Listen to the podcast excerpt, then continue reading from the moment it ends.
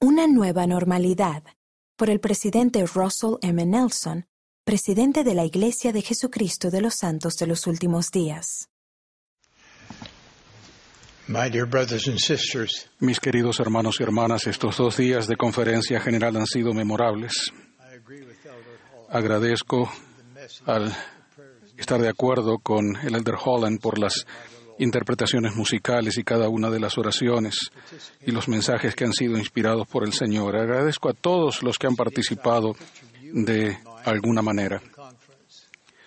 Durante las reuniones me los he imaginado escuchando la conferencia y le he pedido al Señor que me ayude a comprender lo que están sintiendo, lo que les preocupa y tratan de resolver.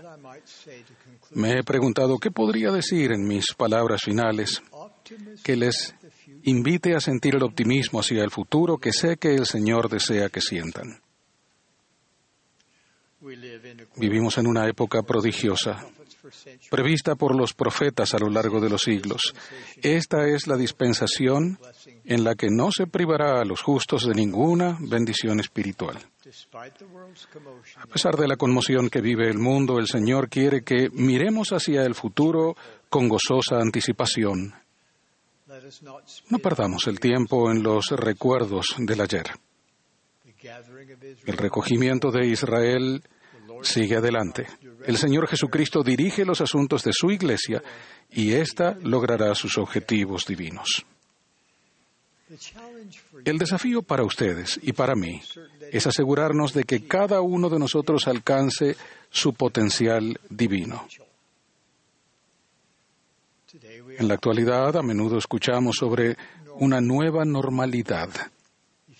Si realmente desean adoptar una nueva normalidad, los invito a volver cada vez más el corazón, la mente y el alma hacia nuestro Padre Celestial y su Hijo Jesucristo.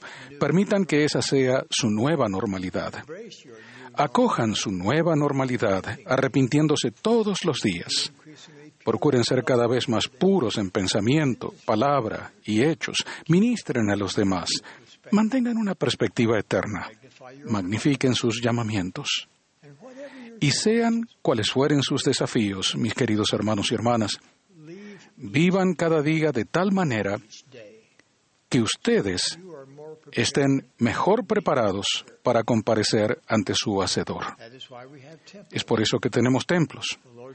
Las ordenanzas y los convenios del Señor nos preparan para la vida eterna, la más grande y sublime de todas las bendiciones de Dios.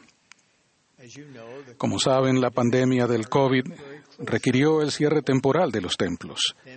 Luego comenzamos una reapertura cuidadosamente coordinada y gradual. Con la fase 2, ya establecida en muchos templos, miles de parejas se han sellado y miles han recibido sus propias investiduras solo en los últimos meses. Esperamos con anhelo el día en que todos los miembros dignos de la Iglesia puedan volver a servir a sus antepasados y adorar en un santo templo. Ahora me complace anunciar los planes para la construcción de seis nuevos templos que se edificarán en los siguientes lugares. Tarawa, Kiribati, Port Vila, Onuatu, Linden, Utah, el templo de la ciudad de Guatemala, São Paulo Este, Brasil, y Santa Cruz, Bolivia.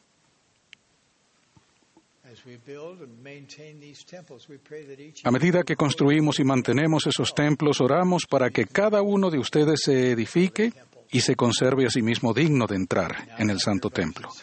Y ahora, mis queridos hermanos y hermanas, los bendigo para que sean llenos de la paz del Señor Jesucristo, la cual sobrepasa todo entendimiento terrenal.